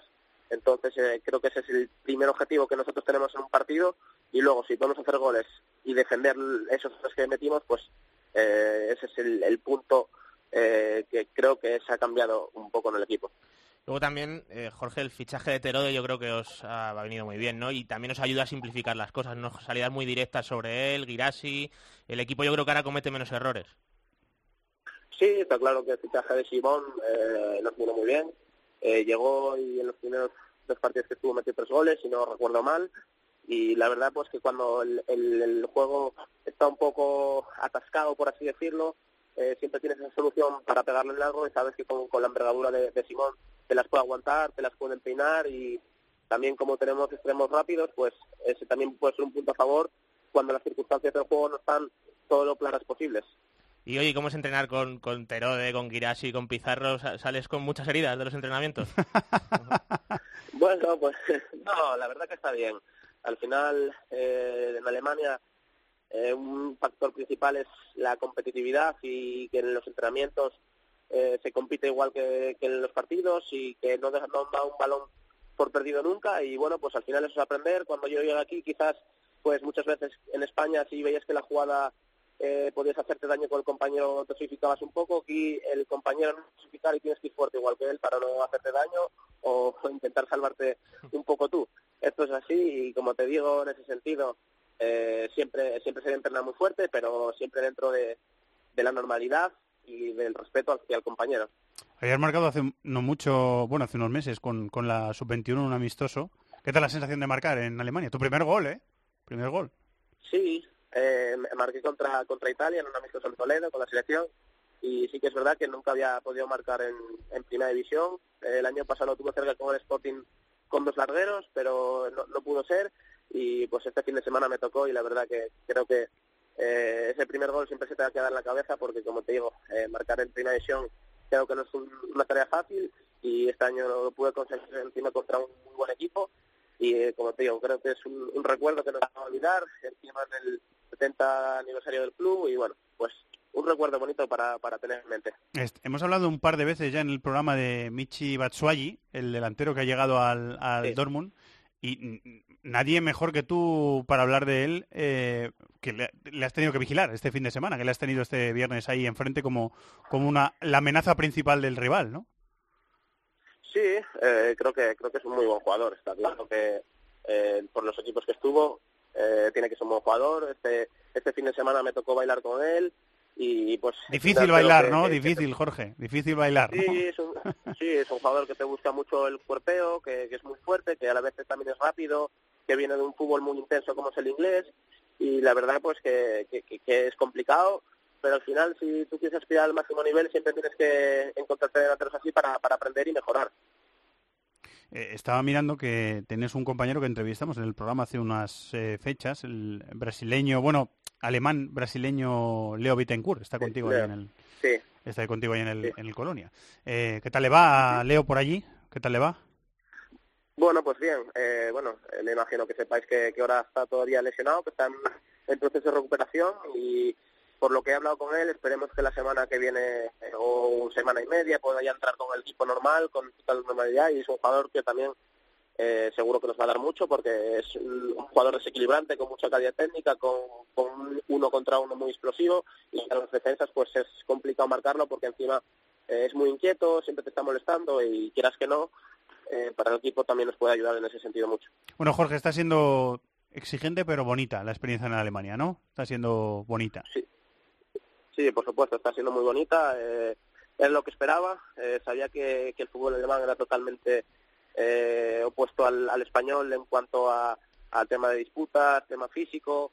Y la verdad que en ese sentido ahora prácticamente ya estoy adaptado al 100%, me encuentro muy a gusto y la experiencia pues eh, está siendo única y, y bueno, pues ahora solo falta que, que con el club eh, podamos sacar esto adelante, que como te digo, la primera vuelta no fue todo lo bueno que quisiéramos, pero al final con todo se puede. El club está demostrando eh, que, que podemos sacarlo esto adelante, con, con- porque final ganando tres partidos seguidos, como se ganó, eso quiere decir que tú puedes, eh, puedes ganar cualquier partido. Y por eso te digo que es una experiencia bonita, que, que la estoy disfrutando mucho y bueno, pues ojalá pueda seguir así. Y hay margen, ¿eh, Jorge? Quedan 13 partidos y son 7 puntos, que no es una diferencia insalvable con, con el Maguncia, que es ahora mismo el que marca la promoción. Así que lo tenéis ahí, ¿eh? Que lo habéis tenido muy lejos y lo tenéis ahí. Está, no, no es imposible. Sí, está claro. Cuando nos fuimos en, vacaciones de Navidad, no sé si no sé si recuerdo mal o bien, pero creo que eran sobre 14, 15 puntos eh, y, no nos no nos tiramos eh, por un terraplén para abajo. Al final dijimos podemos sacarlo, tenemos equipo para sacarlo. Eh, cuando ganamos el Burgo tuvimos una moral muy importante y al final luego ganamos Clapac, eh, ganamos también Hamburgo fuera, que era un campo muy complicado. Luego, el, el- fin de pasado, eh, contra el Hamburgo, nos empataron en minuto 80 sin, tener prácticamente ellos ocasiones, pero bueno, al final, que, como te digo, siempre el equipo está compitiendo y están a siete puntos que si ganaste tres partidos seguidos lo puedes hacer y como te digo, nunca hay que venirse abajo, sino todo lo contrario, pensar en positivo y ir para, hacia adelante porque lo pueden conseguir perfectamente. A 12 puntos, sí señor, antes del, del A 12 parón. puntos, no me acordaba muy bien, pensé que eran muchos puntos. Sí, a, do- a 12 puntos del Friburgo eh, en la jornada 15 estoy mirando aquí. Lo he, tenido- lo, lo he mirado, ¿eh? Lo he mirado, Jorge, lo he tenido Sí, que sí, es que no, no, no me acordaba muy bien, no, no sé si eran 12, 14 por ahí, pero sé que era una distancia que a priori dices tú, uff, muy complicada, pero, pero como te digo, eh, estamos haciendo las cosas bien y, y quedan 13 partidos todavía para acabar el, el campeonato y, y, y por qué no, por qué no se pueda poder conseguir. A seguir peleando, a seguir luchando. Que vaya bien, que termine bien la temporada, Jorge Mere. Muchas gracias, Jorge. Muchísimas gracias a vosotros. Inglaterra, Italia, Alemania, competiciones europeas, Sudamérica, África, Asia, Oceanía. Todo el fútbol del mundo cabe en cope.es.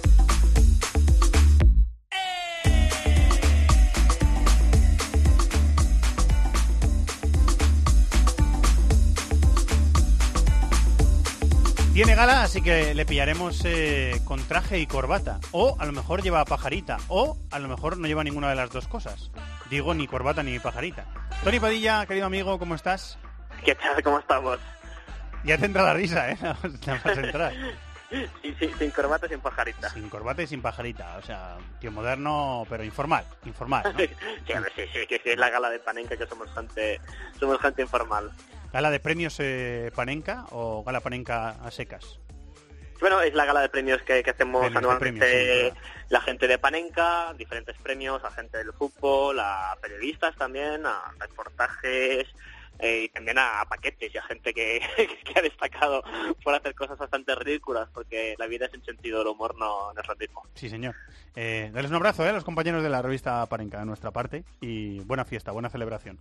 Eh, bueno, es que me estaba explicando David, que yo no lo sabía, que han pasado unas cuantas cosas en, en Grecia este fin de semana, alguna bastante gorda, ¿no?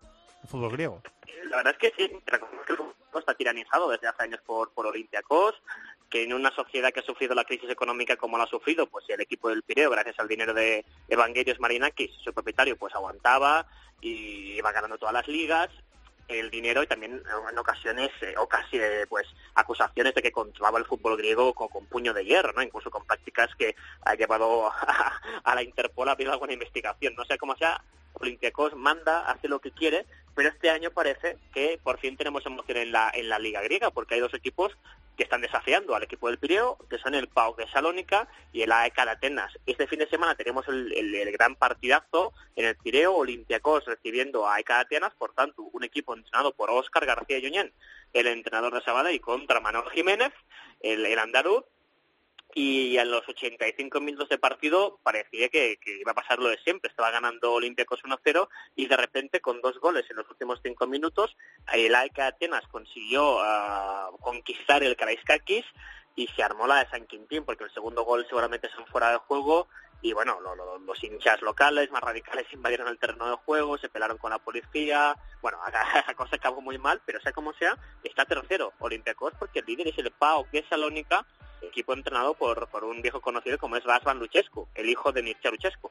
Me contabas, eh, David, que Botía se puso un poco nervioso Sí, y con se la, enfadó jugada, con, con el la jugada árbitro. que comenta Tony, eh, pues le sacan la segunda amarilla por protestar, no sé si una falta o un fuera de juego, y le pega dos empujones al árbitro que yo me he quedado alucinado porque me he puesto a, mi- a mirar en la prensa griega a ver si hablaban de eso y no que ni lo mencionaba. Y como es algo que pasa todas las sí, semanas, me he quedado, me he ¿no? quedado alucinado, sí, sí. Eh, Eh, Desgraciadamente el- es, un, es un fútbol donde, digamos, en ocasiones están acostumbrados a hablar Sí. de polémicas ya de otro nivel. Fíjate que hay un momento en el partido de ayer que, que detrás de una portería eh, empieza un incendio, pero un incendio terrible, una- unas llamas en medio de la, de la grada y a los hinchas radicales de Olympiacos quemando pancartas que habían robado los hinchas de la ECA de Atenas en, en pleno partido. Luego una pelea campal en el césped, mientras que la ECA de Manolo Jiménez era recibido en su estadio de vuelta por, por 5.000 personas enloquecidas, que, que lo sacaron casi a, por la puerta grande. Oscar García también estuvo muy enfadado en la, en la posterior rueda de prensa, afirmando que el arbitraje los había perjudicado claramente. Y por cierto, el gol del empate lo marcó también un mito underground, como es Dimitar Chigrinsky, ese ucraniano que fichó Guardiola, que se enamoró de él y luego dijo, dijo, vaya, pues no estaba tan enamorado de él, pues está jugando en el, el AEK de Atenas y es el que marca el gol del empate cazando una, un, un balón dividido dentro del área. Pau 46, AEK 44, Olympiacos 42. Así está la liga griega. Siempre emocionante, ¿eh? Siempre... Bueno, no siempre No, emocionante siempre, ahora.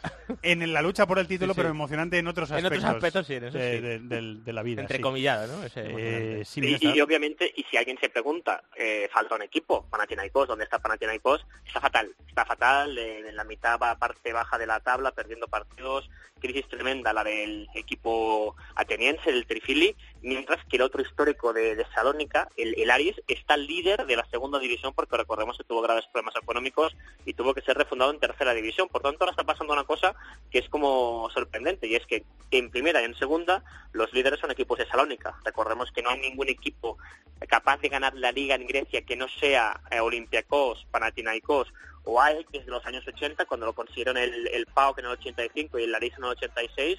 Por tanto, a ver si el PAOK consiguiera ganar su, su tercera liga, sería una racha de 30 años sin ganar un título grande. Estaba mirando que el Pau de Luchescu lleva 3 y 3, 6 y 3, 9, 12 victorias consecutivas. Eh, así que muy buena racha. Muy bien, eh, Tony, que vaya bien la fiesta, ¿eh? Pas- pasarlo bien. Lo haremos. Un abrazo, Tony. a vuestra salud. Un Chao. abrazo, Tony, gracias.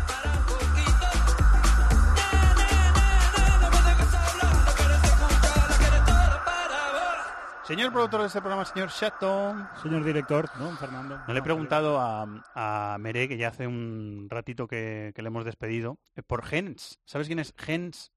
La mascota de, Sí. del Colón. Una cabra que llevan allí al, al partido, a ver los partidos con ellos. Y no le he preguntado si la conoce, si la ha saludado, si se lleva- tiene una buena relación con, con- con la mascota del club. Pues ya le llamaremos, le Eh, preguntamos eso. y- Le hemos hecho eh, preguntas mucho menos importantes, pero la, la importante, en realidad, la más importante de todas eh, se me ha pasado a mí. Esta- esto- estos lunes, que estoy un poquito más despistado, ¿sabes? ¿Qué tal? ¿Todo bien? Bien, muy bien. Muy bien, le- te iba a decir que nuestro técnico Javi, que sabe mucho de cabras. Sí, sí. Así que ya, ya le preguntaremos. Es verdad que sabes, sí. Muy bien, muy bien traído. ¿Qué tal la música? La- digo la música no en general, sino la música que has traído para... Muy bien, muy bien, muy, Muy bien. bien, muy bien. Es una canción que hemos escuchado este fin de semana en tiempo de juego. Y cuando quieras podemos volver Cuando quieras, dale, Javi, dale.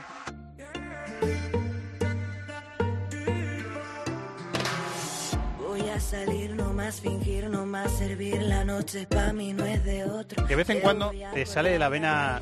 Tú tienes una vena pachangueo, pero Bueno, que la tienes ya- disparadísima. Ya se le está yendo de las manos, porque esto lo suele poner cuando hace calorcito y Es hoy verdad. hay 10 Y- metros de nieve en cada rincón y...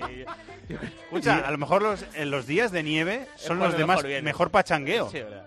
Hay que pensarlo también, ¿no? Muchas gracias. Aparte de que... Gracias- a ti, hombre. Un frío aquí en este estudio. Y en Hace la frío. vida. Mira, acabo de. Estamos terminando de, de grabar el programa que ha durado hora y media y acabo de encender la, la estufita. Es que no, es que no, no me había dado cuenta. Pues- Solamente la tengo aquí detrás. Lo agradecerá el que venga después. Sí. Y ya está. Sí, el que venga a... Bueno, hay días que uno está un poco más empanado y hoy por lo que sea, pues eh, me, ha, me ha tocado estar más. Hoy, hoy es el día. Bueno. Hoy es el día. Que tenemos agenda, ¿verdad que sí? Vamos con la agenda. Vamos de- con la agenda, De hoy en, Inglaterra. Se juegan Adelante. los partidos de replay de la cuarta ronda. Destaca el Tottenham Newport del miércoles a las 9 menos cuarto. Jornada 27 en la Premier el fin de semana que se abre con un partidazo sábado a la una y media Tottenham Arsenal. Además a las seis y media Manchester City Leicester. El domingo a las 3 y cuarto Newcastle Manchester United. A las cinco y media Southampton Liverpool. Para el lunes a las 9 otra vez Chelsea West Bromwich.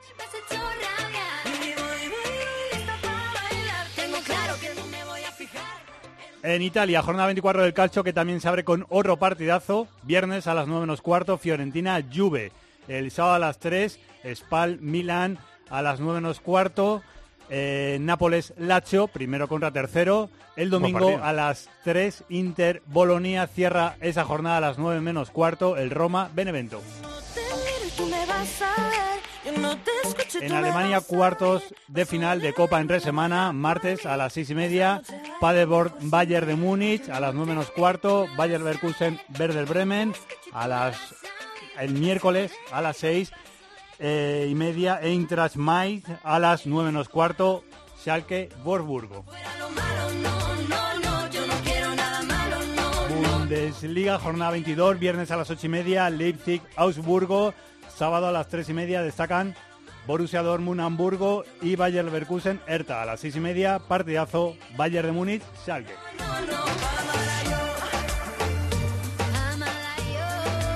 En Francia, 16, 16 avos de Copa en tres semanas y jornada 25 el fin de semana. Viernes a las 9 menos cuarto, San Etienne Olympique de Marsella. El sábado a las 5, Toulouse Paris Saint Germain. A las 8, Angers Mónaco. Cierra esa jornada el Olympique de Lyon Rennes el domingo a las 9.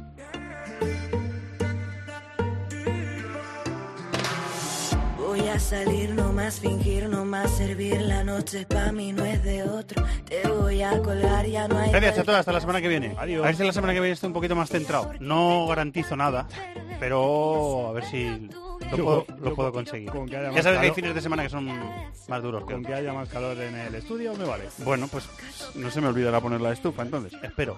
Muchas gracias, David. Un abrazo. Gracias a Javier Rodríguez en la técnica. Y otra y otra vez. Lo que tanto me quité. Y a vosotros por seguirnos, por disfrutar de COPE, de su programación convencional y también de la mayor oferta de la radio española en programas de podcast, de deportes o de no deportes, de lo que sea. De un montón de cosas tenemos. Muchas gracias a todos por estar ahí. Que disfruten de la radio y de la vida. Un abrazo, adiós. Yo no quiero nada malo, no, no, no. En mi vida malo, no, no, no, no. Tú ya no estás dentro de mí, se han podrido las flores aquí. Ahora ya no quiero rosas, soy el león que se comió las mariposas. Tira porque te toca a ti perder, que aquí ya se perdió tu game. Tiro porque me toca a mí otra vez, solo con perderte ya gané. Si me toca, toca, tócame. Yo decido el cuándo, el dónde y con quién. Que voy a darme a mí una y otra y otra vez. Lo que tanto me quité, que para ti tampoco fue. Y yo voy, voy, voy, lista para bailar, porque tú hoy, hoy vas hecho rabiar. Y voy, voy. En el correo electrónico thisisfutbol@cope.es, en el Facebook nuestra página This is Fútbol Cope y en Twitter arroba Fútbol Cope. Nada malo, no.